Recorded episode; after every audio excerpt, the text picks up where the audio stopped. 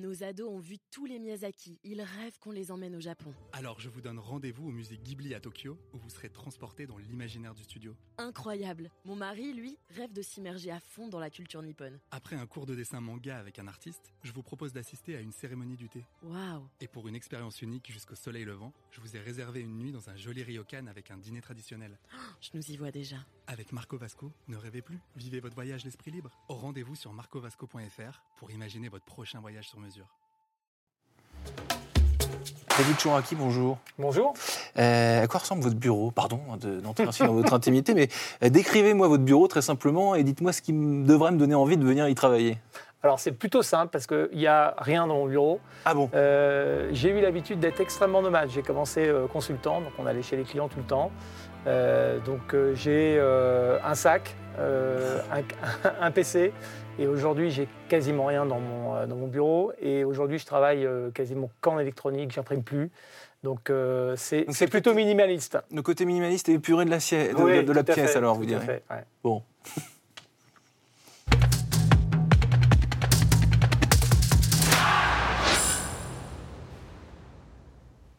Bonjour à tous et bienvenue au Talk Dessineur du Figaro avec aujourd'hui devant moi euh, David Chouraki qui a un bureau minimaliste, qui est DG de Crédit Agricole Services Immobilier et DG, adjoint de Crédit Agricole Immobilier, deux casquettes.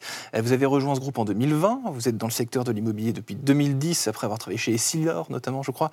Euh, ma première question elle est claire, pourquoi est-ce qu'on vous a emba- embauché? Que- que- Quelles skills, quelles euh, particularités de votre personnalité ont fait la différence pour vous recruter? Alors moi, je vous le disais, j'ai commencé dans les technologies, dans le conseil. J'ai beaucoup fait de ce qu'on appelle aujourd'hui le digital, qu'on appelait à l'époque euh, le, le e-business. J'ai beaucoup travaillé sur la transformation des entreprises euh, à l'ère du, euh, du digital. Et quand j'ai fait de l'immobilier, je l'ai fait avec l'idée de moderniser la façon dont on travaille dans ce métier. Vous diriez que le, le- le secteur de l'immobilier a besoin de se, de se, mo- de se moderniser dans une Ouais, certaine- je pense que ça choquera aucun confrère de dire qu'effectivement, on est dans une profession qui a besoin de se réinventer, qui est en train de se réinventer. Sur quels aspects, Bah, précisément si si on vous prend- voulez, euh, si on prend par exemple ce qui s'est passé pendant le Covid, je vais vous euh, prendre un exemple clair. Quand vous vouliez euh, louer pendant le Covid, eh bien, vous Ça existait, ça. vous trouviez des Ouais. annonces sur Internet, vous aviez des visites virtuelles, euh, vous n'alliez pas dans le, dans, le, dans le logement à l'époque, Ouais.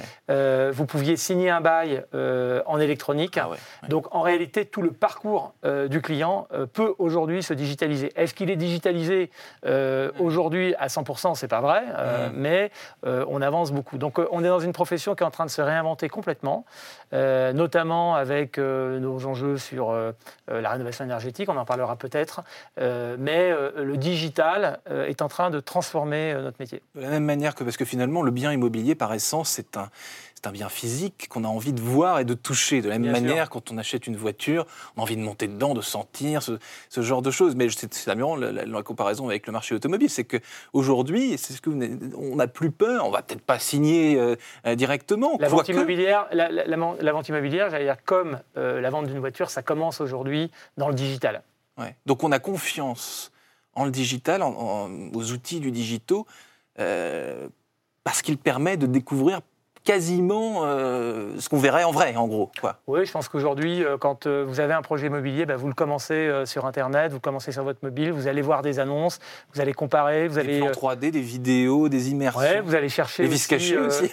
Alors, on va peut-être pas jusqu'au vis caché Ouais. euh, euh, sur Internet, mais par contre, on découvre un quartier, Ouais. on s'informe sur une ville, sur le prix, on fait de la simulation sur son enveloppe, son enveloppe en tant que locataire, son enveloppe en tant que futur propriétaire. Donc oui, le digital est en train de complètement révolutionner notre A fortiori sur les produits neufs, j'imagine, parce qu'aujourd'hui, euh, un projet d'un écoquartier, d'une maison, peu importe, qui a vocation à être construite de, de A à Z, euh, cette construction est accompagnée, j'imagine, de tout un schéma démarre- digital. Ça démarre évidemment sur Internet. Ouais. Le meilleur conseil que je peux donner à tout le monde, c'est de se rendre sur place.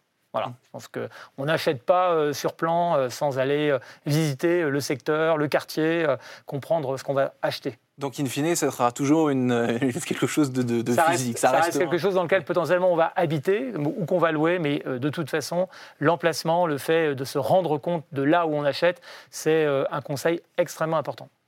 Vos missions, David Chouraki, c'est quoi? Depuis 2020 On vous a donné précisément quelle ligne de route? Là, vous venez, j'imagine, de m'en parler un petit peu, mais Ma mission, c'est euh, de travailler sur euh, la revitalisation de la filière immobilière euh, au Crédit Agricole. Le Crédit Agricole a une filière immobilière et veut accélérer sa présence dans l'immobilier.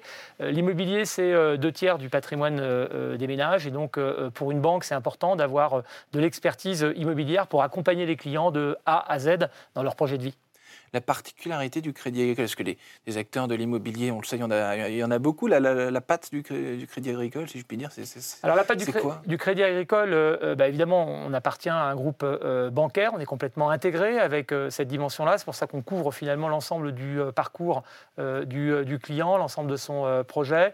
On le fait avec une posture de conseil renforcée et on se veut être dans une transparence et un accompagnement renforcé vis à -vis du client. Transparence et accompagnement total, en gros, du début euh, Exactement. à la fin. Et donc, on, a beaucoup parlé d'IT quand on a commencé à, à discuter. Est-ce qu'en interne, aujourd'hui, sur le recrutement, vous créez en interne des solutions euh, de toutes pièces. De la même manière, vous dites de A à Z, on suit tout. Est-ce que l'IT, euh, les plans, euh, la technologie, ça fait partie de, cela quoi? Absolument. Quand je dis qu'on revitalise la filière immobilière, on est en train de réinventer toutes les briques IT et digitales pour l'entreprise. Donc à la fois les outils métiers, ceux qu'utilisent nos gestionnaires, mais également tous les outils qu'on met à disposition des clients. On vient de sortir récemment un site sur la rénovation énergétique qui s'appelle GECO Mon Logement. Je vous incite euh, à y aller où euh, un propriétaire euh, pourra démarrer son projet de rénovation, simuler ses travaux, simuler ses aides,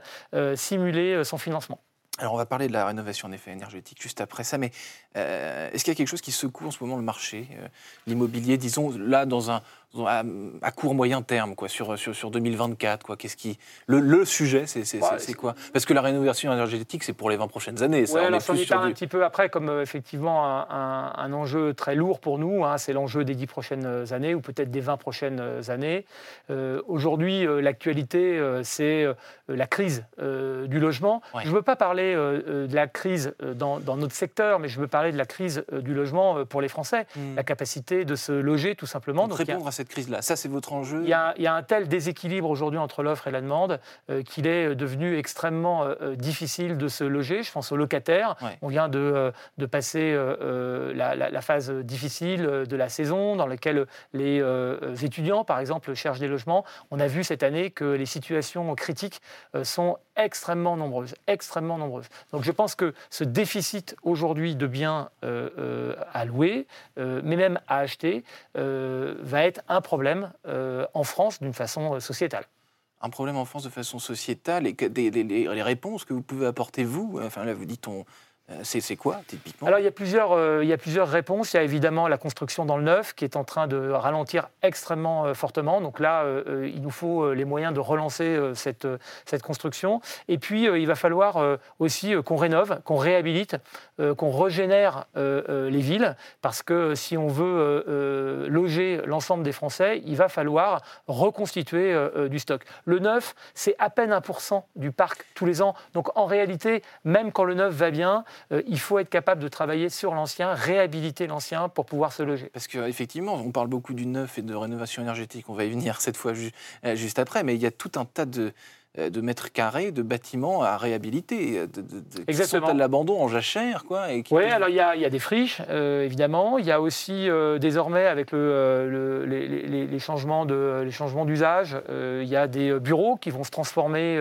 en habitations. Et puis, il y a tout simplement des habitations qui sont insalubres et qu'il faut être capable de remettre sur le marché en faisant de la réhabilitation des travaux. Le bureau qui devient un logement, ça, on, on en parle beaucoup depuis quelques mois, ça c'est une une, réalité Oui, alors certains diraient c'est une arlésienne. Oui, non, c'est vrai. Euh, alors c'est pas vrai euh, partout, mais il y a des endroits où effectivement euh, les bureaux vont avoir du mal à trouver preneur et où un certain nombre d'opérateurs vont transformer ces bureaux. Donc c'est un vrai sujet de fond. rénovation énergétique des logements, j'y viens, donc j'ai dit pour les 20 prochaines années, en gros, hein, tellement mmh, mmh. le sujet a d'ampleur. Est-ce que euh, est-ce que les Français sont prêts à ça? Est-ce que les Français sont assez informés déjà de ce sujet-là? Et est-ce qu'ils sont prêts à mettre les mains dans le cambouis? Pardon de parler comme ça, mais c'est un peu le, cas. Ça va coûter de l'argent, ça va, ça va nécessiter. Euh, bah, c'est un vrai projet, quoi, finalement. C'est une bonne façon de poser la question parce que finalement aujourd'hui, euh, là aussi c'est un peu l'arlésienne, c'est-à-dire qu'il y a très peu de vrais projets de rénovation globale. Hmm. Aujourd'hui, tous les projets qu'on appelle de euh, rénovation énergétique, en fait, à 85%, ce sont ce qu'on appelle des rénovations de monogestes. Et pour hmm. être euh, concret, euh, c'est la mise en place d'une pompe à chaleur. Et On fait le travail qu'à un dixième, en gros. les aides servent en réalité, c'est un peu d'effet d'aubaine, servent en réalité à financer un changement, un changement de, de, de, mode de chauffage. les vraies rénovations énergétiques, en fait, il y en a peu. Pourquoi? Parce que que d'abord, vous avez raison, euh, les Français comprennent mal euh, ce qu'il faut faire. Euh, c'est pour ça d'ailleurs qu'on a sorti ce site pour vulgariser et simuler les, les, projets de nos clients. et puis il y a un sujet de, il y a un sujet de financement aussi parce que c'est des montants qui sont importants. Donc il faut qu'on soit capable de mobiliser les aides. Il y a une espèce de maquis d'aide. Il y a des aides nationales, des aides locales, des C2E. C'est facile de s'y perdre en tout cas parce que c'est un sujet. On, on fait que de le dire. C'est un peu comme l'intelligence artificielle il y a quelques années. Semble-t-il, ça allait changer la vie de tout le monde, ça allait totalement bouleverser des tas de choses.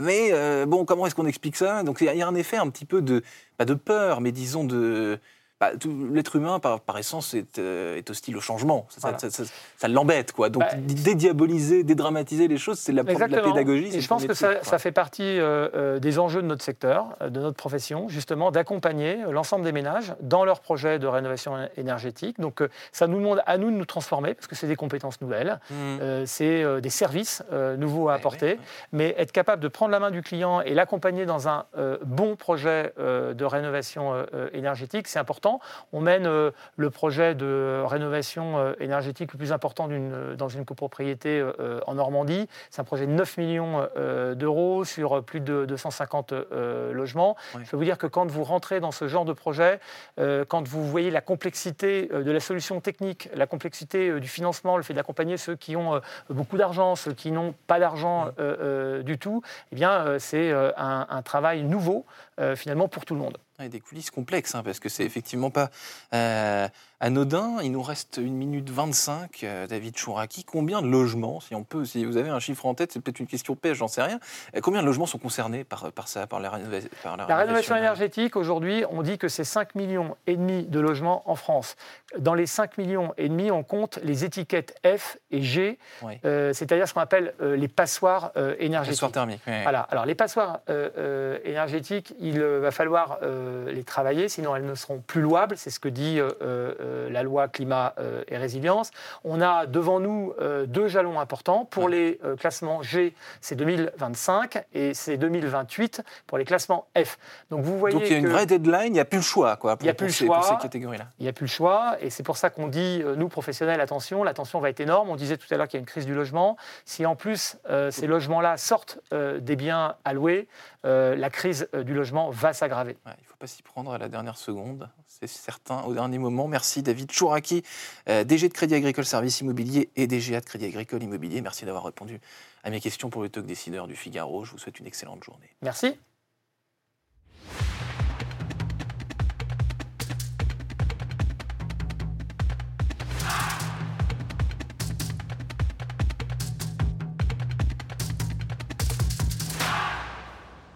Ados ont vu tous les Miyazaki. Ils rêvent qu'on les emmène au Japon. Alors je vous donne rendez-vous au musée Ghibli à Tokyo, où vous serez transporté dans l'imaginaire du studio. Incroyable. Mon mari, lui, rêve de s'immerger à fond dans la culture nippone. Après un cours de dessin manga avec un artiste, je vous propose d'assister à une cérémonie du thé. Waouh Et pour une expérience unique jusqu'au soleil levant, je vous ai réservé une nuit dans un joli ryokan avec un dîner traditionnel. je nous y vois déjà. Avec Marco Vasco, ne rêvez plus, vivez votre voyage l'esprit libre. Au rendez-vous sur marcovasco.fr pour imaginer votre prochain voyage sur mesure.